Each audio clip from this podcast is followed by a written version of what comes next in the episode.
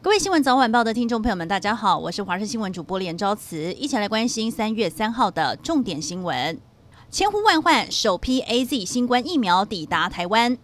中央流行疫情指挥中心取得了二十万剂的 AZ 疫苗，在今天上午十点二十五分搭乘了大韩航空运抵台湾桃园机场。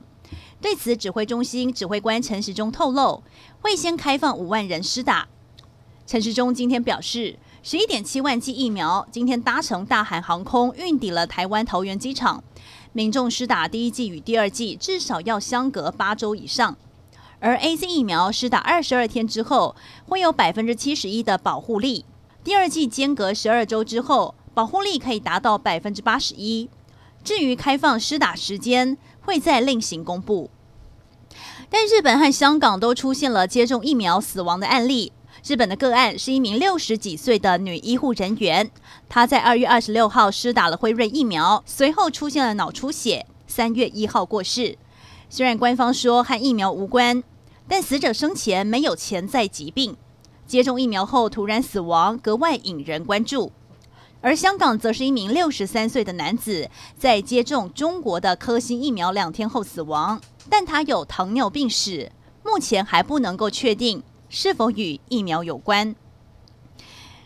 国民党智库副董事长连胜文在脸书上提出，主张国民党主席应该是专职党主席，不该兼任公职。不过，也因为七八月国民党主席就要改选，也被解读为逼宫江启臣，要他不能选立委。江启臣今天表示尊重，也强调相关提案并不是党主席说了算。立法院莱猪进口表决大战，三位民进党立委林淑芬、刘建国和江永昌因为跑票被停权三年，新会期无法优先选择委员会。其中林淑芬可能离开热门的卫环委员会，进入司法委员会。他形容自己是被打入冷宫，坦承司法不是他的专业，大酸民进党的处分也是超前部署。老金龙人一定不陌生的金龙圆环前面的蒋介石铜像已经矗立将近七十年，在今天，基隆市长林佑昌兑现承诺进行拆除，预计把这座铜像迁移到桃园大溪。这座铜像上面还布满着红漆，因为在拆除之前，还有三名男子喷漆，还写下了“台湾建国、去除威权、实践正义”等字眼。不过，市长林佑昌也说，拆除铜像问题不用刻意解读，也是城市改造的一环。所以进行国门广场工程时，决定拆除。现在台湾不孕症的发生率有百分之十五，也就是大约四万多人无法顺利怀孕。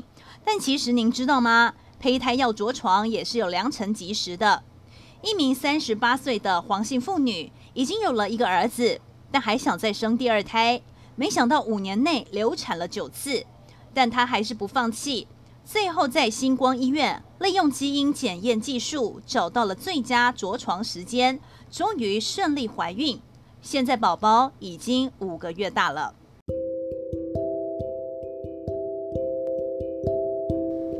以上就是这一节新闻内容，非常感谢您的收听，我们再会。